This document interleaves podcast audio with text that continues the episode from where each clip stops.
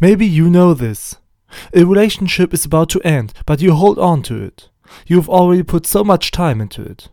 I've started reading a book, but I'm very bored with it. But I don't put it aside. I read to the end. Otherwise, I would have read it for nothing.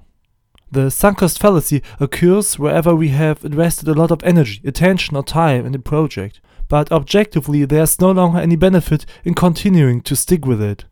The more we have invested, the harder it is for us to abandon the project. If I've only read 20 pages of a book, for example, it's easier for me to stop again than I'm already halfway through. However, it's important to know that it's not about what it was, it's just looking to the future and assessing the likelihood that the relationship will still work out or the book will become more exciting. So leave the past behind and focus solely on the present and future and then see what the prospects are for improvement or success, pain, relief, or fun.